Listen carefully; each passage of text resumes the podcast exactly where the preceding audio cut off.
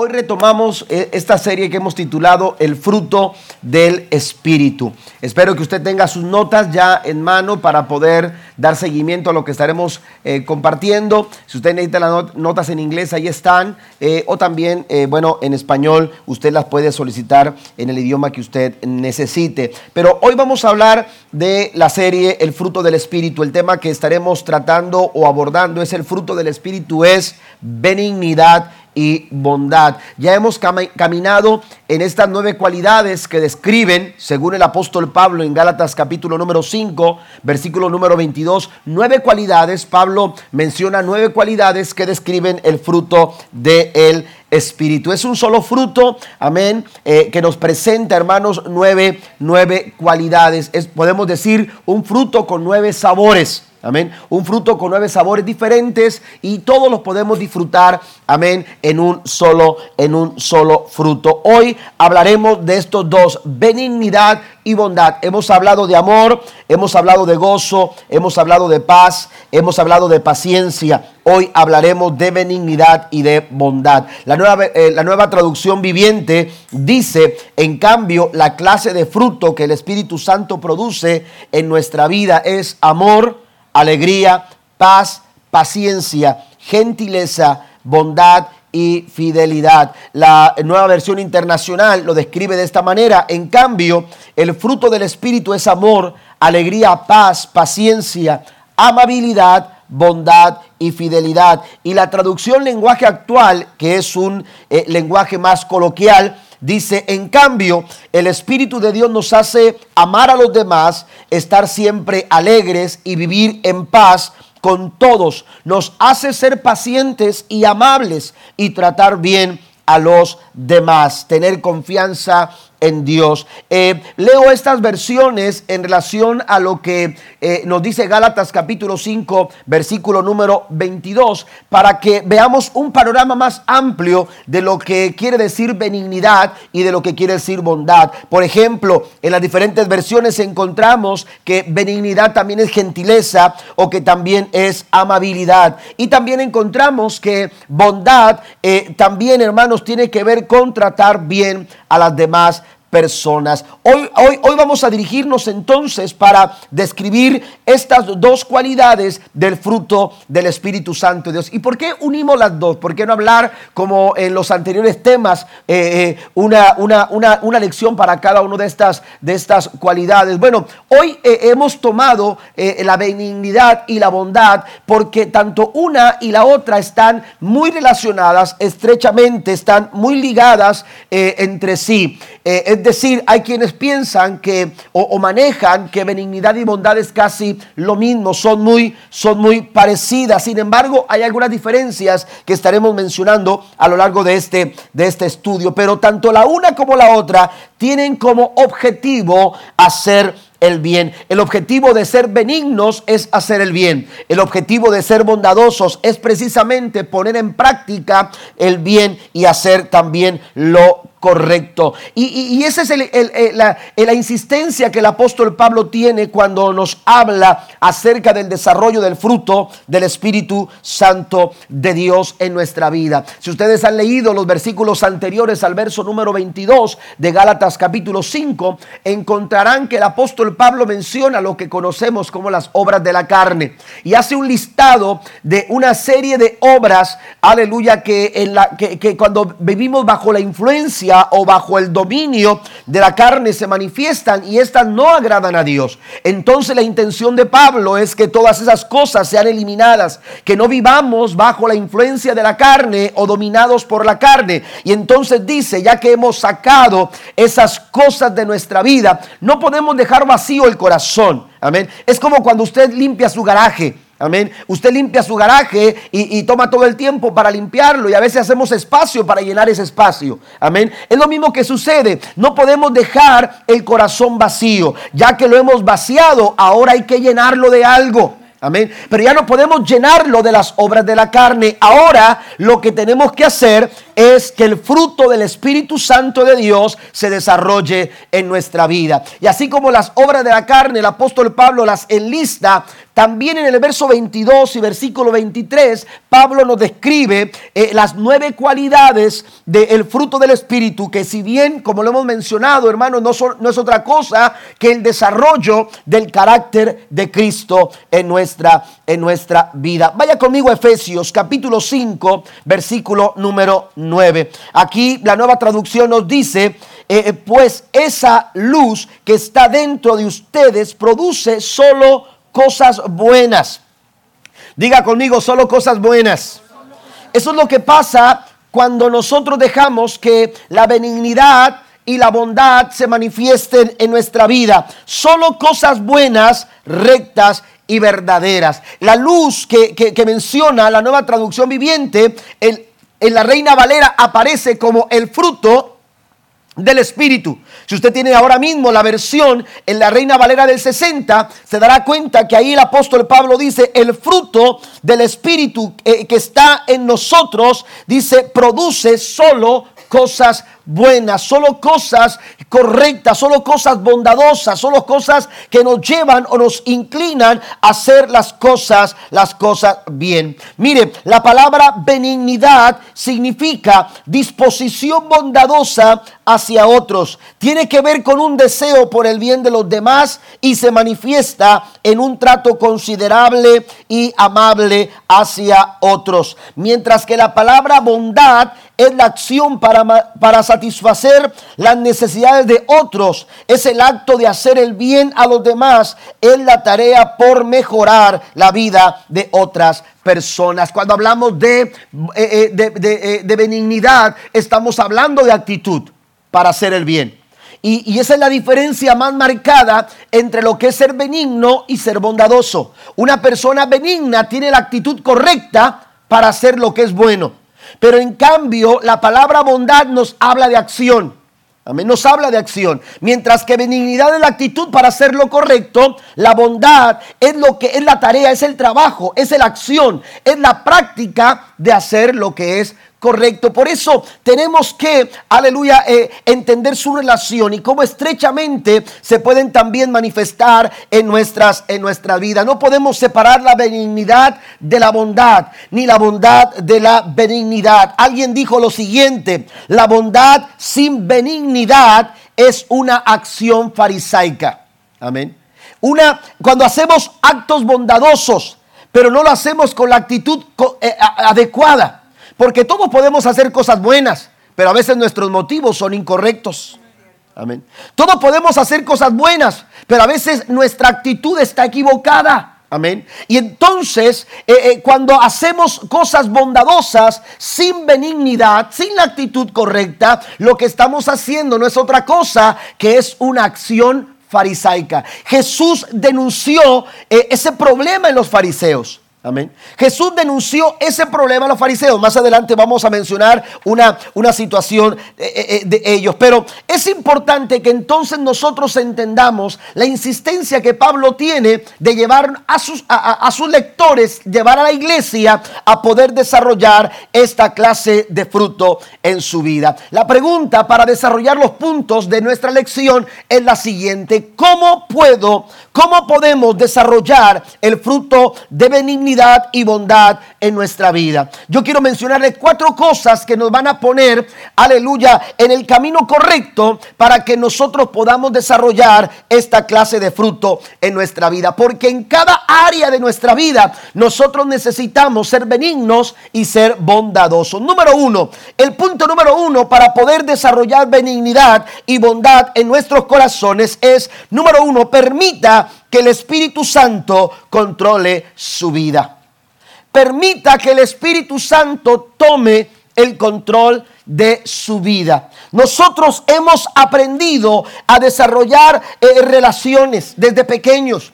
Nosotros hemos aprendido a nos enseñan a relacionarnos. Eh, nos empezamos a relacionar en familia con, con nuestros hermanos, después salimos a la escuela y tenemos que aprender a relacionarnos con otros, otros niños de nuestra misma edad, pero que son de otra familia, con pensamientos diferentes, costumbres diferentes, etcétera, etcétera y etcétera. Y, toda esa educación que vamos recibiendo nos enseña a ser cordiales en nuestra relación, nos enseñan a ser amables en nuestra relación, nos enseñan a nosotros a ser respetuosos en, esa, e, e, en esas relaciones. Y eso es importante y eso es bueno, eh, enseñarlo a nuestros hijos. Ahora nosotros se lo enseñamos a ellos. Pero hay algo que tenemos que tener muy claro, que todo ese respeto, que toda esa amabilidad, que toda esa cordialidad, hermanos, están presentes en tanto la ofensa se mantenga fuera. Amén en tanto la ofensa se mantenga fuera. Somos benignos, somos bondadosos hasta el momento en que la ofensa se hace presente.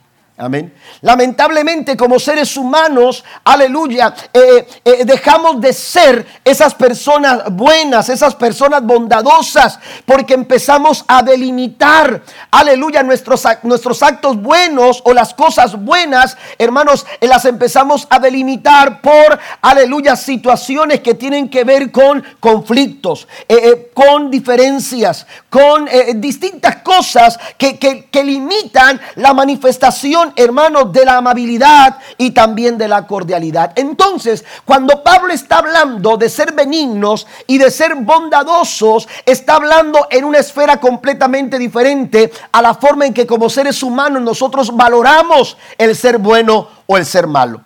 Porque eso es relativo también en nuestra sociedad. Si yo le pregunto ahora mismo y le menciono cuatro nombres de nuestros últimos cuatro presidentes en los Estados Unidos y le digo levante la mano derecha el que piense que eh, Bill Clinton fue bueno, no tiene que hacerlo, Este, si Bill Clinton hizo buen trabajo y si usted piensa que no, levante la mano izquierda.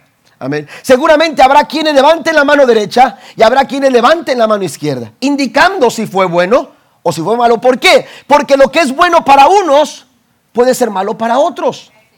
Amén. ¿Por qué? Porque eh, en nuestra sociedad, hermanos, todas las cosas eh, eh, son relativas. Amén. la percepción, la forma de pensar, diferentes factores nos hacen tener distintas opiniones. Sin embargo, cuando Pablo está hablando de ser benignos, cuando Pablo está hablando de ser bondadosos, hermanos, no está hablando de, de, este tipo de, cualidades eh, basándolas en el tipo de valores de los seres humanos. Él está hablando que esta benignidad y esta bondad es el resultado de una vida que ha sido dominada, dominada y ha sido controlada por el Espíritu Santo de Dios. Den un aplauso al Rey de Reyes y Señor de Señores. Esta clase de bondad, esta clase de benignidad no está limitada, no tiene limitaciones, no lo limitan, aleluya, las diferencias que podamos llegar a tener. Es más, ni las ofensas que pudieran ocurrir. Usted puede seguir siendo bondadoso, aunque nadie dijo amén, pero este usted puede seguir siendo bondadoso y puede seguir siendo benigno. Aleluya, a pesar de las circunstancias complicadas que se le pudieran presentar en la vida. Amén. ¿Por qué? Porque es el fruto del Espíritu Santo de Dios. Esta clase de benignidad y esta clase de bondad, hermanos, aleluya, ocurre en el corazón de aquellos, aleluya, que se permiten ser guiados por el Espíritu Santo, controlados por el Espíritu Santo, dirigidos por el Espíritu Santo de tal forma, aleluya, que sus acciones, sus pensamientos, sus conductas, aleluya, sus reacciones, porque a veces, hermanos, eh, nuestras reacciones denotan quiénes somos, hablan más de nosotros. Porque a veces decimos, no, es que yo actué así por esta persona. Bueno, esa reacción habla más de ti que de la persona. Amén. Habla más de quién tú eres. Esa reacción habla más de quién tú eres. Por eso tenemos que tener cuidado. La diferencia en el tipo de fruto que nosotros damos en la vida, hermanos, es o está determinada por quién está controlándonos. Si la ira te controla, si el enojo te controla, si, si, una mala actitud, más adelante vamos a hablar de eso, eh, una mala actitud te controla, entonces, hermano, el fruto, el, fruto se va a dejar ver. Por aquello que te controla, va a dar un resultado. Aleluya. Y entonces Pablo dice, cuando la vida está controlada por el Espíritu Santo hay amor. Cuando la vida está controlada por el Espíritu Santo, aleluya, hay gozo. Aleluya. Cuando tu vida está controlada por el Espíritu Santo hay paz. Pero no solamente paz, hay paciencia. Y espérate tantito, también hay benignidad y hay bondad en tu corazón. Den un aplauso maravilloso al nombre de Jesús. Entonces necesitamos nosotros permitir que el Espíritu Santo controle nuestras, nuestras vidas. Mire, es el fruto del Espíritu. Y yo quiero mencionar algo aquí importante. Amén. Yo no sé cuánto tiempo usted ora, yo no sé cuánto tiempo usted lee la Biblia, yo no sé cuánto tiempo usted ayuna, o, cuántas veces, cuántas limonas da, o cuántas ofrendas da. Yo no sé nada de eso. Yo, mire, porque eh, eh, a veces decimos, eh, es que yo oro, y, y la bondad, amados hermanos, y la benignidad no es el resultado de orar, no es el resultado de ayunar, no es el resultado de dar ofrendas ni tampoco es el resultado, amados hermanos, de, de, cosas que, pudiéramos decir, es que, e, es que yo hago todo esto. Los fariseos lo hacían. Amén. Oraban de una forma espectacular. Y no digo que la oración sea mala. No me confunda. Eh, no digo que ayunar no sea malo. No digo que eh, eh, dar limonas, ofrendas o diezmos sea malo. No estoy diciendo nada de eso. Pero no podemos nosotros dejar de entender lo que Pablo nos está enseñando aquí. ¿Quieres ser benigno? Amén. ¿Quieres ser bondadoso? ¿Quieres tener este tipo de cualidades? Tú necesitas dejar que el Espíritu Santo de Dios controle tu vida. Porque mire, los fariseos practicaban la oración quizás como muy pocos lo hacían. ¿Eh? Ellos conocían la ley quizás como muy pocos la conocían. Ellos ayunaban como quizás muy pocos lo hacían. Ellos practicaban eh, diferentes eh, eh, disciplinas espirituales como quizás ningún, muy pocos lo hacían. Amén. Sin embargo, aleluya, Jesús denunció su escaso fruto. Jesús denunció la escasez de fruto. A pesar de que oraban, a pesar de que ayunaban, a pesar de que conocían la ley, eran personas sin fruto. No había fruto espiritual, no había sensibilidad en su corazón, no eran compasivos, no eran, aleluya, misericordiosos, no, no, no, no sabían lo que era perdonar. Su concepto de perdón estaba basado en la ley, su concepto de perdón estaba basado en la legalidad, aleluya, de su ley. Sin embargo, Cristo denunció su actitud, aleluya, porque a pesar de lo que ellos practicaban, ellos seguían siendo personas sin fruto. Pero ¿cuál es el deseo? Deseo de Jesús. San Juan capítulo 15, la Biblia nos dice, amados hermanos, el deseo de Dios es que usted y yo vayamos y llevemos mucho fruto. ¿Cuántos alaban a Dios? Dios desea que tú des fruto. Dios quiere que tú desarrolles fruto en tu vida. Y la manera de dar fruto es dejar que el Espíritu Santo de Dios controle nuestros corazones. Entonces permita que el Espíritu Santo controle su vida. Efesios capítulo 4, verso 32 dice, antes sed benignos unos con otros, misericordiosos, perdonándonos unos a otros como Dios también os perdonó a vosotros. El verso 32 comienza con esa palabra antes. Ese antes tiene un porqué. Ese antes tiene una razón. Ese antes, aleluya, está haciendo, ah, eh, eh, de alguna manera está, eh, está manifestando, aleluya, una contraparte. Si usted lee el versículo 31, se nos habla de amargura, se nos habla de pleito, se nos habla de enojo, se nos habla de ira, se nos habla de, palabras maldicientes, de ofensas. esas cosas, Pablo, Pablo dice, no agradan a Dios. Es más, dice Pablo, entristecen el Espíritu. Porque el Espíritu Santo no es algo, el Espíritu Santo es alguien. El Espíritu Santo es una persona. Él habla, él, él, él, él, habla, él, él determina, él piensa, él actúa, pero también siente. Y entonces dice que no tenemos que contristar al Espíritu. Y en el versículo 31 menciona algunas cosas que traen tristeza al Espíritu Santo de Dios. Y cuando tú te enojas, están manifestando, aleluya, no solamente que no estás siendo controlado por el Espíritu, sino que también estás entristeciendo al Espíritu de Dios. Cuando el enojo es descontrolado, Amén. Eh, que sería otra, otra, otra enseñanza, pero, pero eh, eh, cualquier cosa como la amargura no agrada al Espíritu de Dios.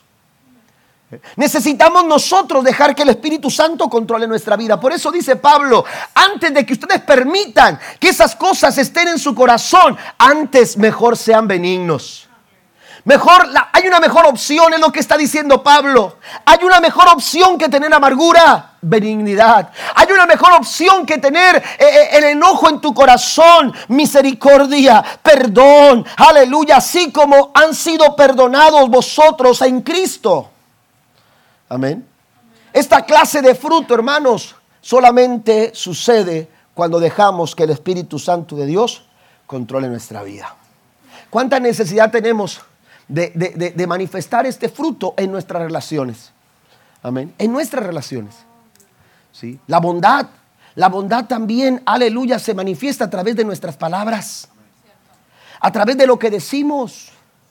Eh, eh, esta clase de fruto la podemos, la podemos, lo podemos manifestar, ser benignos en lo que hablamos, ser benignos en lo que, en lo que nosotros eh, declaramos con nuestra boca. Mire lo que dice la Biblia. Estas, estas citas, esta cita no la tienen en sus notas. Colosenses 4, versículo 6. El apóstol señala, sea vuestra palabra siempre con gracia, sazonada con sal, para que sepáis cómo deber responder a cada uno. ¿A cuánto les gusta comer unos blanquillos? Amén. Con, con tomate, con cebolla, pero no echarle sal. Amén. A veces por el, porque el médico te dice no coma sal, pero le gusta. ¿Cuántos hemos batallado para, para dejar un poco de sal? A veces tenemos una costumbre, papá nos regañaba porque apenas nos servían el plato y ya estábamos agarrando el salero. Y nos decía papá, ¿ya lo probaron? Amén. ¿Me entiende? Y, y, ¿por qué? Porque estamos acostumbrados. A veces la costumbre. Pero a nadie le gusta una comida insípida, sin sabor, ¿verdad? A nadie le gusta una, una, una, una comida sin sal. Y uno procura ponerle e, ese toquecito porque el sol, el, sol, la sal, la sal le da, amén, un sabor, sazona la, sal sirve para, para sazonar, amén, eh, eh, lo, que, lo que vamos a comer. Y entonces usted agarra la tortilla y, le pone, le pone este, un aguacatito, ¿verdad? De esos aguacatitos bien, bien sabrosos de Michoacán. ¿Eh? Si sé dónde se da el buen aguacate. Aquí se... Este, oiga, y, y, le pone, y usted dice, ¿dónde está la sal? Porque le echa un poquito de sal. Y con eso es suficiente y, se come su, taco de aguacate con sal. Amén. ¿Por qué? Porque la sal sazona. Yo he escuchado a personas que dicen, no, pastor, yo así hablo y así me, eh, así me expreso y, y yo digo lo que pienso. Oiga, la Biblia dice que tienes que sazonar tus palabras. Antes de hablar, ten cuidado. Vas a herir a tu esposa, vas a herir a tu esposo, vas a herir a tus hijos, vas a, vas a quebrar a tu familia, vas a, vas a dañar a los que más amas si no aprendes a ser benigno, si no aprendes a ser bondadoso a través de tus palabras. Tú puedes, aleluya, traer vida al corazón de la gente que tú amas, la gente que te rodea. Por eso dice el apóstol Pablo, que vuestra palabra sea siempre, que vuestra palabra sea siempre. A veces tenemos que eh, eh, dar una amonestación a nuestros hijos, eh, a un regaño, pero veamos, tengamos cuidado que nuestras palabras sean siempre sazonadas, que tengan gracia. Gracia, la gracia es un favor que no merecemos. Aleluya, a veces podemos hablar eh, en esa base, no de la ley, no del legalismo, eh, eh, no, del, no de, no de, no de lo, lo, cuadrado de la ley como lo miraban los fariseos. A veces tenemos que hablar reconociendo el perdón que viene de Dios, la gracia que viene de Dios y hablar bajo esa gracia, bajo la influencia de la gracia va a restaurar el corazón que ha fallado. Den un aplauso fuerte al Señor. Señor. Porque ese es el propósito de ser benignos. El propósito de ser bondadosos es restablecer, es, aleluya, restaurar el corazón de las personas, hacer el bien.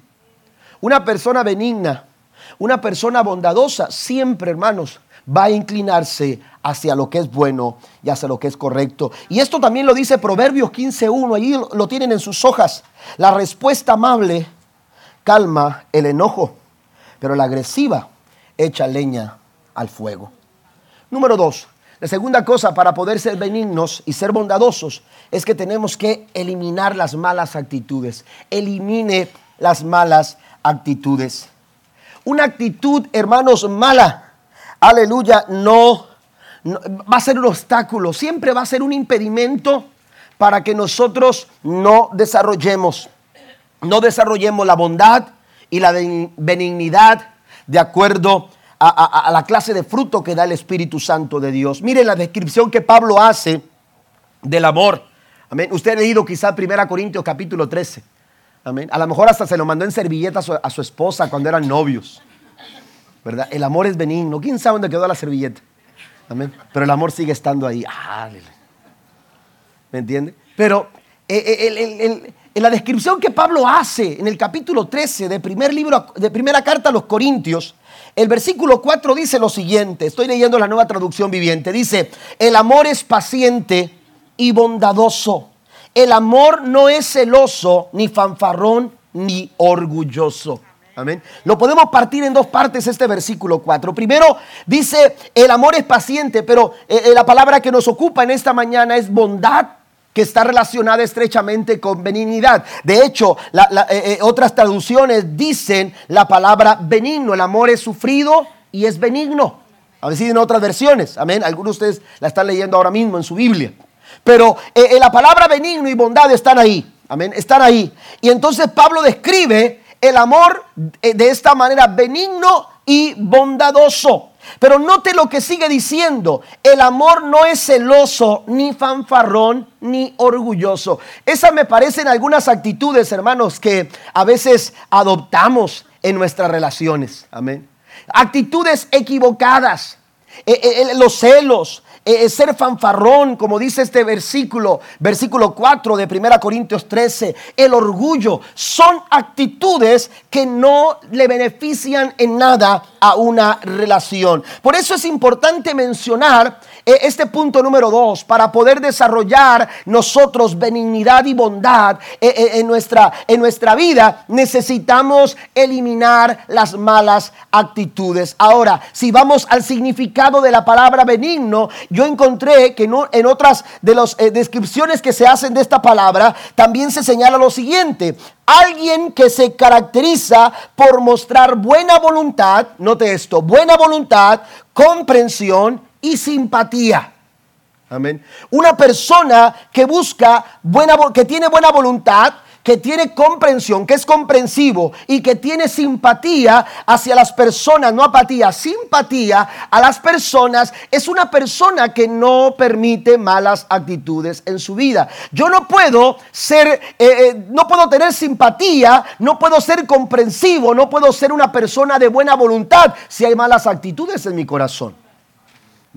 Si hay malas actitudes en mi vida, yo no voy a ser una persona como esta. Yo no voy a ser benigno, yo no, voy a ser bondadoso. ¿Por qué? Porque las malas actitudes no me lo van a permitir. Una mala actitud es un obstáculo hacia la bondad. Una mala actitud eh, eh, es, es un obstáculo, es un impedimento hacia la buena actitud, aleluya, de la benignidad que nos lleva a hacer el bien. Por eso es importante que nosotros identifiquemos aquellas malas actitudes que adoptamos o vamos adoptando en el caminar de nuestra vida. Lamentablemente a veces nos aferramos a las malas actitudes, ¿sí? Nos aferramos a una mala actitud y, mire, eh, eh, hasta a veces hasta las justificamos.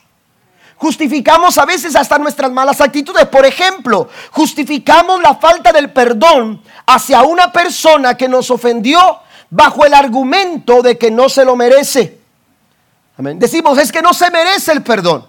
Es que lo, lo que me hizo eh, es tan, eh, tan complicado, es tan difícil, es tan pesado que no soy capaz de perdonar porque no se lo merece. Y entendemos, hermanos, el perdón de una manera equivocada. ¿Por qué? Porque el perdón no solamente absuelve o exonera al ofensor de su culpa, sino que también cuando el que es ofendido perdona, acelera el proceso de sanidad.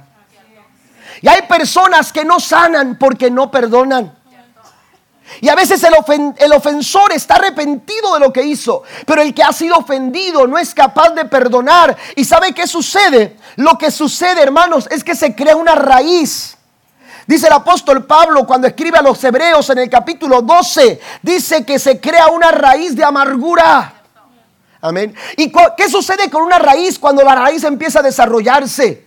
La raíz va a dar fruto en su momento. Y esto es lo que dice Pablo en Efesios capítulo 4, versículo 31. Libérense de toda amargura, furia, enojo, palabras ásperas, calumnias y toda clase de mala conducta. Note cómo progresa la raíz. Comienza, comienza con una amargura. Comienza, aleluya, con una amargura que da paso al enojo, que nos guía a la ira. La ira nos guía a la gritería y a la maldiciencia. ¿Por qué? Porque eso es lo que sucede con la raíz. Y entonces una mala actitud es como una raíz. Y cuando no hay perdón, cuando no damos perdón a las personas que nos ofenden, hermano, lo que estamos haciendo es que estamos reteniendo una mala actitud, justificándola, impidiendo nuestra sanidad. Usted va a ser va a ser sano, va a tener alivio cuando usted suelta el perdón. Porque en tanto que usted no suelte perdón, esa, esa, esa mala actitud, esa falta de perdón va a crear no solamente amargura en su corazón, va, va a empezar a haber resentimiento. Y luego va a haber rencor en su vida. ¿Y qué sucede también? Mire, va a llegar el momento en que usted deje de ser víctima para empezar a ser victimario. Usted deje de ser el que ofende, el, el, que, que fue ofendido para empezar a ser el que ofende. Por eso es importante que eliminemos toda mala actitud. ¿Cuál es la, cuál es la palabra que utiliza el apóstol Pablo? Libérense, líbrense. Amén. En otra versión dice, quítense. ¿Eh? ¿Por qué? Porque no es nada bueno porque no te hace nada bueno en tu relación matrimonial, en tu relación familiar, como hermanos, eh, eh, en tu relación con tus hijos, en tu relación laboral. Hermano, no es nada bueno dejar que las raíces de amargura, aleluya, eh, tomen lugar o tomen ventaja. Tenemos que nosotros eliminar, eliminar, esa es la palabra, eliminar las malas actitudes. Las malas actitudes corrompen nuestras, eh, nuestras vidas, corrompen eh, eh, las cosas buenas que pudiéramos hacer. Son impedimentos. Dice, libérense de toda amargura, furia, enojo, palabras ásperas, calumnias, toda clase de mala conducta. Por el contrario, sean amables unos con otros, sean de buen corazón y perdónense unos a otros tal como Dios los ha perdonado a ustedes por medio de Cristo. También en Romanos 12, 12 9, anote esta cita por favor, dice el apóstol Pablo, no finjan amar a los demás, ámenlos de verdad, aborrezcan lo malo. Hay que, hay que aborrecer lo malo. Las malas actitudes tienen que salir. Las malas actitudes tienen que quedar fuera. Orgullo, eh, eh, cualquier tipo, aleluya, de, eh, de, de, actitud equivocada. Necesitamos nosotros, hermanos, rencor, resentimiento, amargura, cualquier tipo de actitud equivocada. Nosotros necesitamos desecharla de nuestra vida, aborrezcan lo malo. Y entonces dice Pablo, aférrense a lo que es bueno. Tenemos nosotros, hermanos, que que eliminar las malas actitudes. Usted no sabe lo que, lo que, lo que, la diferencia que hace una buena actitud. A veces no, a veces no lo entendemos, por más pequeña que sea. ¿Mm?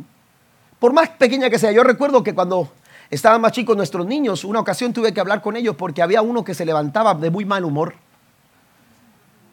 Imagínense, 6 de la mañana levantándose para ir a la escuela y, tratando de arreglarse y corriendo unos para un lado y corriendo otros para el otro y, otros metidos en el baño y, que quién va a seguir y que yo sigo. Y, oiga, olvídese, era un caos. De por sí ya es un caos. Cuando nos levantamos y, tener que salir todos a una hora y tener que prepararnos. Oiga, y si a eso le sumamos una mala actitud, Así que le dije yo, ¿sabe qué? Lo que tiene que hacer es voltearse a la pared, orar a Dios, decirle, Señor, ayúdame a levantarme con la mejor actitud. Y cuando usted se voltee, tiene que voltearse con una sonrisa enorme. Amén. Que contagie a todos. Oiga, y eso empezó a cambiar. Y eso empezó a cambiar. Y va aligerando nuestra vida. Porque una buena actitud, hermanos, por más pequeña que sea, trae muy buenos resultados. Uno agradece las buenas actitudes. Dicen que un doctor tenía a sus padres y siempre procuraba buscarlos. Era un joven doctor. Y entonces siempre procuraba buscarlos. Cuando su padre fallece, queda su madre. Y entonces eh, él se propone a no abandonar a su mamá, eh, seguirla protegiendo, cuidando, tratando de hacer tiempo para estar con ella, porque luchamos con el tiempo. Y si buscamos tiempo nunca vamos a encontrar, pero si hacemos tiempo hace diferencia. Es diferente buscar tiempo a hacer el tiempo. Y este muchacho dijo, voy a hacer el tiempo para siempre estar ahí con mamá cuando, eh, por lo menos una vez por semana, aunque él buscaba en las tardes y, compartía con su madre y con sus hermanos y, con su familia eh, eh, tiempo con su mamá, pero decía él, por lo menos una vez por semana la voy a, voy a almorzar a mamá antes de irme a trabajar. Y entonces él lo empezó a hacer así, lo empezó a hacer así. Y una mañana que correspondía la vuelta al almuerzo con su madre, era una mujer anciana ya, la levantó en su casa, la subió a su carro y, se fueron hacia, hacia donde iban a almorzar. Cuando la mamá dice, ¿sabes qué? Necesito que pares al correo porque necesito comprar unas estampillas para poder mandar unas cartas que, tengo en casa. Y entonces le dijo, sí mamá, ¿cómo no? Yo me paro y, ahí en la, entrada hay, unas, hay una um, máquina que le metes monedas y salen las estampillas y bien rápido todo. Ok, está bien. Él sabía que, el tiempo de, de, ir al trabajo iba a llegar y entonces le dijo, así, ah, sea, oiga, de repente está el muchacho ahí en, la, en el estacionamiento y pasa el tiempo y pasa el tiempo y, y, la mamá, y él le movía el radio así como lo hacemos, ¿no? Y, buscando esto, buscando lo otro, tratando de, bueno, ¿y por qué mamá no llega? ¿Y por qué mamá no llega? Oiga, se tarda tanto tiempo la mamá que él se baja y dice, ¿qué está pasando? Y, y cuando entra a la oficina de correos, hermanos, la máquina estaba sola. Y dijo, ¿dónde está mamá? Y cuando voltea, hermanos, ve a su mamá ya casi le tocaba a ella. Estaba una persona delante de ella y ella estaba detrás de esa persona esperando pasar a donde estaban los trabajadores, los empleados de correos. Y cuando el muchacho la ve, va a donde está ella, mamá, ¿qué estás haciendo aquí? Mira el tiempo que es, te estoy esperando. ¿Qué no te dije que en esa máquina tú podías, eh, eh, eh, tú podías obtener lo que tú necesitabas? Y le dijo, sí, y le dijo, le dijo, este, y entonces, ¿por qué estás haciendo aquí fila? No tenías que estar haciendo fila, estamos ya pasados de tiempo. Dijo, no, no, no. Lo que pasa es que, es que esa máquina no puede hacer lo que el empleado ese hace cada vez que lo veo. Y le dijo, ¿qué es lo que hace? Dijo, cada vez que me ve, le digo, buenos días. Y él me dice, ¿cómo está señora? Y me llama por mi nombre. Dijo, y no solamente me llama por mi nombre, cada vez que me encuentra me dice, ¿cómo, cómo va de su artritis? A ver. Eso le hacía la diferencia a esta anciana cada vez que ella iba a, la oficina de correos. Una buena actitud, hermanos, marca la diferencia. Número tres, vamos un poquito más adelante. Número tres, identifique las oportunidades para hacer el bien.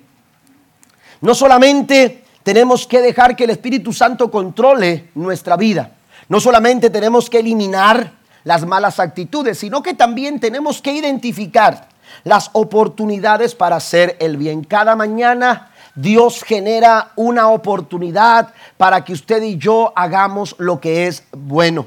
Hagamos lo correcto. Hagamos siempre el bien. La Biblia nos dice, amados hermanos, mire la palabra oportunidad. La palabra oportunidad nace, hermanos, en, el idioma griego. Nace, aleluya, de, de una de una combinación de, vocablos, amén, que señalan la idea de una persona que llega al puerto y está listo para abordar una embarcación. Está listo para abordar una embarcación. Esa embarcación tiene un destino determinado. Esa embarcación, aleluya, tiene un camino a seguir. Y eso es oportunidad. Eso es lo que significa la palabra oportunidad. Cada vez que usted tiene una oportunidad en su vida, usted está en el puerto esperando una, embarcación que lo va a llevar a un destino determinado. Y con ese pensamiento el apóstol Pablo dice en, en la Biblia, cuando escribe a los Efesios, en el capítulo 6, versículo 10, por lo tanto, siempre que tengamos, ¿qué dice ahí? Siempre que estemos delante de un puerto para abordar una embarcación. Eso es lo que está diciendo Pablo cuando utiliza la palabra oportunidad. Él está diciendo, todos en algún momento de nuestra vida estamos listos para abordar una embarcación. Estamos listos y Dios prepara esos momentos. Cuando somos guiados por el Espíritu Santo, el Espíritu Santo nos va a guiar a oportunidades divinas. ¿Está conmigo? A oportunidades divinas. Y tu familia, aleluya, va a experimentar oportunidades de Dios.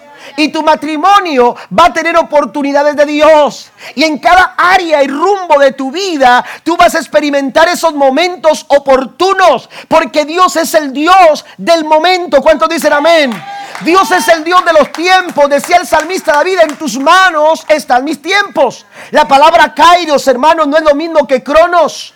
Amén. La palabra kairos, aleluya, identifica un momento específico, un momento bien detallado, un momento bien delineado, un momento bien planeado. Y es la forma en que Dios trabaja. Kairos es el tiempo de Dios. Y cuando nosotros somos guiados por el Espíritu, el Espíritu Santo nos va a llevar, hermanos, a esos momentos específicos de Dios. En los que a veces nos preguntamos, ¿y cómo es que llegué hasta aquí? ¿Y cómo es que estamos en esta situación? Pero la Biblia dice que a los que aman a Dios todo nos ayuda para bien. Den un aplauso al Señor. Ahora, eso es lo que Pablo está pensando. Pablo está pensando en que cada día tendremos una oportunidad. Ahora, ¿en qué vamos a usar esa oportunidad? Sigue diciendo, hagamos el bien a todos, en especial a los de la familia de la fe. Así dice, hagamos el bien a todos en especial a los de la familia de la fe. Ahora, si usted va a la Biblia, se va a encontrar a muchos textos con referencias que nos invitan a hacer el bien. Voy a leer solamente algunos. Si usted quiere anotar la cita, lo puede hacer. Romanos 15.2 dice, cada uno de nosotros agrada a su prójimo en lo que es bueno para edificación. Segunda Tesalonicenses capítulo 3 verso 13 dice, ustedes hermanos no se cansen de hacer el bien. Nos cansamos físicamente, emocionalmente, nos cansamos a veces en muchas áreas. Nos cansamos de estar pensando. Amén. Nos cansamos en muchas áreas, pues Pablo dice aquí, no se cansen de hacer el bien. Ahora también lo dice en Gálatas 6:9, no nos cansemos pues de hacer el bien, porque a su tiempo cegaremos si no desmayamos. En el Salmo 37, versículo 3, dice, confía en Jehová y confía en Jehová y haz el bien y habitarás en la tierra y te apacentarás de la verdad. Entonces, cada vez que tengamos oportunidad, algunos se han preguntado, es que yo no tengo la oportunidad. Y a veces piensan en la oportunidad como un recurso. ¿eh? Y es que yo no tengo la oportunidad de ayudar porque no tengo el recurso. Es que yo no tengo la oportunidad porque no tengo la capacidad. Y están dejando pasar las oportunidades porque ven la oportunidad como un recurso. Pero entienda que esa oportunidad, hermanos, está diseñada por Dios. Cuando somos guiados por el Espíritu Santo de Dios. Ahora, ¿por qué no podemos detenernos? Hay que hacer el bien. Mire lo que dice 2 eh, Corintios 9:8. Y Dios, quizás lo pueda leer conmigo. Dice, y Dios puede hacer, no los escucho, y Dios puede hacer que toda la gracia abunde para ustedes, de manera que siempre, en toda circunstancia, tengan todo lo necesario y toda buena obra abunde en ustedes. Mire, Dios nos da la oportunidad, pero la Biblia dice que Él da el querer como el hacer. Hemos dicho que benignidad es actitud, hemos dicho que bondad es acción, pero tenemos que entender que Dios pone el querer como el hacer. Y, cuando tú descubres la oportunidad de hacer el bien, tú no tienes que preocuparte del cómo. Dios dice que Él puede darnos toda gracia. Amén. Que Él puede darnos toda gracia. Yo sé que hay algunos aquí que tienen la experiencia de haber hecho algo maravilloso eh, en el plan de Dios, en los planos de Dios para su vida, porque se atrevieron a creer que Dios no solamente da el querer, sino que también da el hacer. Amén. Dios no solamente va a poner el deseo de hacer el bien, Dios te va, te va a financiar ese deseo. Y cuando hablo de financiar, no estoy hablando solamente de finanzas. Estoy hablando, hermanos, de fuerzas. Estoy hablando de un consejo sabio. Estoy hablando de, de un recurso oportuno que viene de Dios. Dios, amados hermanos, da el querer como el hacer. Así que no tenemos, no tenemos excusa. Podemos excusarnos. Mire, vamos a dar una, un vistazo a la parábola del buen samaritano. El buen samaritano Jesús eh, contó esta parábola porque una, una persona le pregunta, ¿qué puedo hacer yo para heredar la vida eterna? Jesús le dice, bueno, ¿qué dice la ley? Y entonces el hombre responde, conocedor de la ley, responde, la, la ley dice que tengo que amar a Dios y tengo que amar a mi prójimo. Y entonces Jesús le dice, bien ha respondido. Pero aquel hombre, queriendo poner en jaque a Jesús, le dijo, bueno, ahora dime quién es mi prójimo. Aquí lo pesco, dijo. Aquí lo voy a pescar. Y Jesús le respondió, bueno, te voy a responder con una parábola. Y entonces le empezó a hablar de la parábola del buen samaritano. Aquel hombre que descendía de Jerusalén a Jericó fue tomado por unos ladrones, golpeado, maltratado y le quitaron todo lo que tenía y lo dejaron medio muerto en el, junto al camino.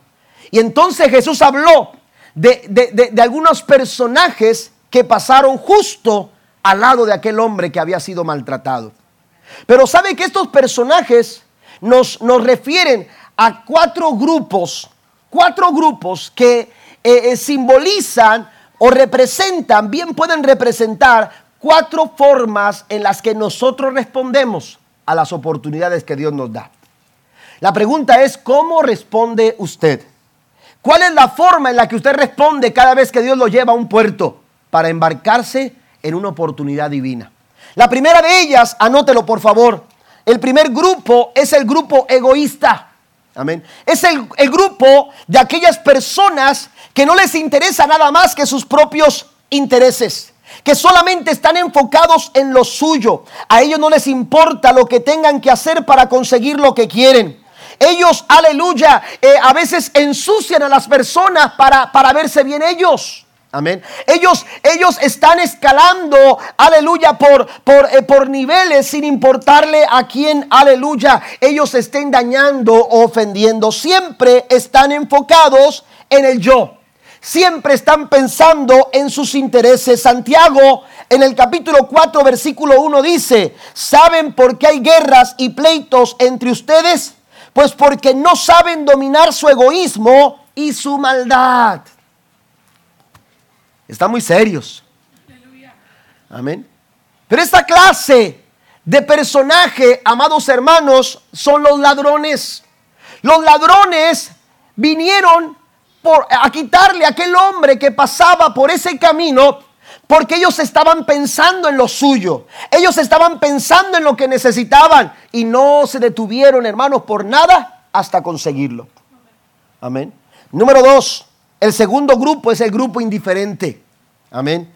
Este grupo indiferente, hermanos, lo ilustra en la parábola Jesús cuando habló del sacerdote y del levita. El sacerdote que ministraba en la casa de Dios el sacerdote o el líder espiritual que se encargaba de preparar los sermones durante la semana para poder compartirles una serie cada domingo. Aleluya, amén. Era el pastor de la iglesia. Ay, Señor. Amén. Era el líder espiritual. Amén. Jesús lo menciona como un sacerdote, pero era líder espiritual. Él estaba encargado, aleluya, de compartir la palabra en cada servicio cuando la gente venía a escuchar el mensaje. Pero no solamente era el sacerdote, Jesús también habló de un levita. Y los levitas, hermanos, eran los que servían en el templo. Ahí estaban ministrando también. Se encargaban de la adoración. Se encargaban, aleluya, de los instrumentos de la casa del Señor. Sin embargo, y aunque uno esperaría algo completamente distinto del líder espiritual y de, y de, y de aquellos que trabajaban en el templo, la Biblia dice que cuando ellos pasaron por donde estaba aquel hombre, fueron indiferentes. La indiferencia no nos permite ser compasivos. La indiferencia, amados hermanos, no nos permite sentir dolor por el dolor de otros. La indiferencia, la indiferencia los incapacitó para poder hacer lo que es correcto. ¿Cuántas veces nosotros hemos tenido la oportunidad, pero hemos sido, aleluya, hemos actuado egoístamente? ¿Por qué? Porque solamente pensamos en nuestros intereses sin importarnos lo que esté pasando en derredor nuestro. ¿Cuántas veces hemos tenido la oportunidad, pero hemos sido incapaces de ser movidos a misericordia por nuestra indiferencia? El tercer grupo es legalista. El tercer grupo es un grupo legalista. Es un grupo, aleluya, que también se ilustra por el sacerdote y el levita. Ellos quizás se podían justificar aleluya, su falta de compasión. Quizás porque, porque ellos tenían que, eh, eh, eh, tienen que ocuparse de las cosas del templo. Es que mi trabajo es en el templo, no es fuera del templo. En aquel tiempo eso era lo que ellos hacían. Ellos no se ocupaban, aleluya, de lo que sucedía en otra parte más que en el templo. Lo que pasara en el camino quizás no era parte de sus funciones y ellos se apegaron a su legalismo. Amén. No se quisieron salir, no estaban dispuestos a improvisar, no, no, no, no, no, no, estaban dispuestos a actuar bajo la gracia. Amén. De tal forma, hermanos, que pasaron de largo mientras aquel hombre seguía agonizando. Pero hay un cuarto grupo y ese cuarto grupo es compasivo. Y lo ilustra el samaritano, que a diferencia de los demás se mostró amable y compasivo. Jesús nos muestra cómo es la benignidad y la bondad divina a través del samaritano. El Espíritu Santo nos ayuda a lograr estas cosas en nuestras vidas para que las cualidades como estas, benignidad y bondad, se puedan desarrollar y puedan madurar completamente en nuestros corazones. El samaritano no pasó ni ignoró al necesitado. Tomó medidas para hacer lo que pudo para ayudar a satisfacer la necesidad. Mire, algo que me, que me, impresiona mucho de la actitud de este hombre eh, que conocemos como el buen samaritano. Aleluya, es que él no se detuvo a calcular, aleluya, el costo. No se detuvo a ver las heridas, qué tan malo estaba. Él no pensó si él tenía lo suficiente como para, para poder eh, de alguna manera cubrir eh, las necesidades de este hombre hombre. E, él sabía que, que, ayudarlo quizás e, él correría riesgo. Sin embargo, la Biblia dice que él descendió de su caballo. La Biblia dice que él se acercó a aquel hombre. La Biblia dice es que, aleluya, él tuvo compasión por aquel hombre herido. Y aleluya, y empezó a lavar sus heridas. Empezó a curarlas. Les puso aceite. Y no solamente eso, sino que lo subió a su cabalgadura y lo condujo a un un lugar seguro. Y no solamente eso, sino que cuando ya se iba, se lo encargó al mesonero y le dijo, mira, esto te dejo, aleluya, para que cubren las demás necesidades. Y si algo falta, yo me encargo de eso cuando yo regrese. El corazón compasivo, hermano, nunca tendrá limitaciones. Un corazón benigno y bondadoso. Aleluya. Un corazón benigno y bondadoso. Qué importante es que nosotros aprendamos a desarrollar este tipo de actitudes. Colosenses 3:12 y avanzamos. Por lo tanto, como escogidos de Dios, santos y amados, revístanse de afecto entrañable y de bondad humilde, amabilidad y paciencia. Pablo dice, esa tiene que ser su distinción. Esa tiene que ser su, su, eh, eh, la forma en que ustedes se vean. Amén. Esas tienen que ser sus vestiduras. Las vestiduras nos identifican. Amén. Las vestiduras nos identifican, nos dan identidad, son parte de nuestra identidad. Usted dice de una persona no solamente cómo se llama, amén, no solamente cómo se llama, sino ella se viste de esta manera. Amén. Porque es peculiar y cuando le ve usted vestido de otra manera, dice, oye, ¿qué pasó? Te saliste de tu... Amén. Pero, pero las vestiduras, nos, vestiduras nos dan identidad, dice Pablo aquí, ustedes también tienen que vestirse como escogidos. Y un escogido no se viste de rencor. Y un escogido no se viste de resentimiento. Un escogido de Dios no se viste de falta de perdón. Un escogido de Dios, aleluya, no se viste de amargura. Un escogido de Dios es santo, aleluya, revestido de afecto entrañable, de bondad, humildad, amabilidad y de paciencia. Y por último, número cuatro, sea congruente con el trato de Dios. Sea congruente con el trato de Dios. Pasen los músicos en esta hora sea congruente con el trato de Dios. ¿A qué me refiero con esto?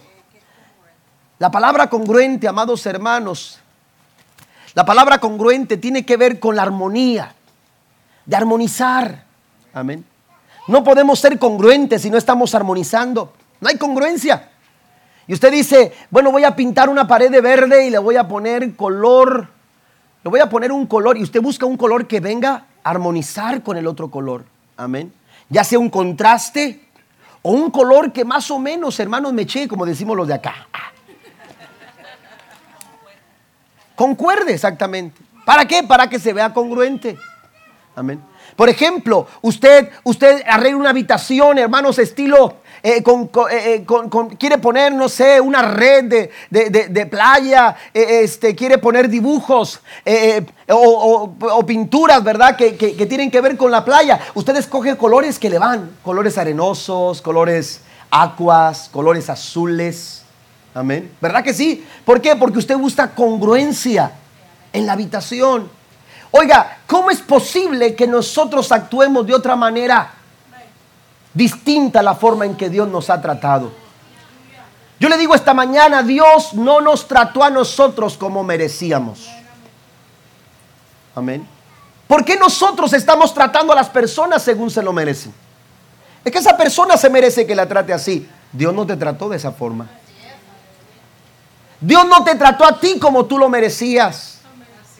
Jesús habló en una parábola acerca de esto. Un rey que fue capaz de perdonar una deuda de un hombre que pidió misericordia y le debía mucho dinero. Y cuando el rey escuchó la plegaria de aquel hombre, le dijo, está bien, te voy a perdonar, vete. Está bien, estás suelto. No te, no, no te voy a condenar, te voy a dar perdón. Y la Biblia dice que aquel hombre salió. Usted no puede leer en Mateo capítulo 18. Amén. Aquel hombre salió y cuando iba saliendo, se encontró a un compañero de hace tiempo. Y ese compañero le debía por ahí unos cuantos centavos. Y cuando lo vio se acordó. Porque de lo que debemos no queremos acordarnos. Pero de lo que nos deben, oiga. Y por más que le dice uno, ahí apúntalo en el hielo, ¿no?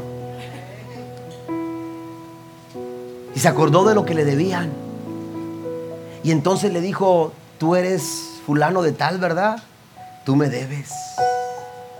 Tú me debes. Y ha pasado el tiempo y no me has pagado. Es más, creo que hasta te voy a cobrar intereses por lo que me debes. Y aquel hombre empezó a decir, mira, ayúdame, échame la mano. He tenido tiempos complicados. No he podido, es más, me daba vergüenza darte la cara porque sabía que te debía. No se me ha olvidado de que te debo, pero, pero como dijo aquel, pago no niego. Amén. Digo, debo, no niego, pago, no tengo. Ya lo dije al revés. Y aquí dijo, no niego que te debo, pero, pero échame la mano, tengo, tengo muchos gastos, tengo muchas complicaciones. No, no, tú me tienes que pagar. Y se lo llevó y lo llevó a los tribunales. Y cuando estaban ahí presentando los cargos, el rey lo vio y dijo, espérame, espérame, espérame, un momento, un momento, por favor. Eh, ¿Qué está pasando aquí? ¿Qué no es acaso este el que yo le acabo de perdonar tantos miles de pesos? ¿Por qué no eres congruente? Y eres capaz de perdonar a este que te debe menos, de la misma manera en que yo te perdoné lo mucho que me debías.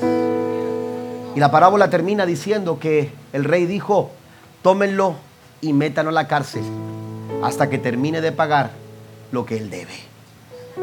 No hay congruencia. ¿Cómo podemos nosotros, hermanos? Mire, Dios no condiciona el perdón. Dios no está condicionando el perdón que Él nos da si nosotros perdonamos a otros. No. Dios nos perdona cuando eres, cuando eres sincero, cuando hay arrepentimiento en tu corazón, Dios te perdona.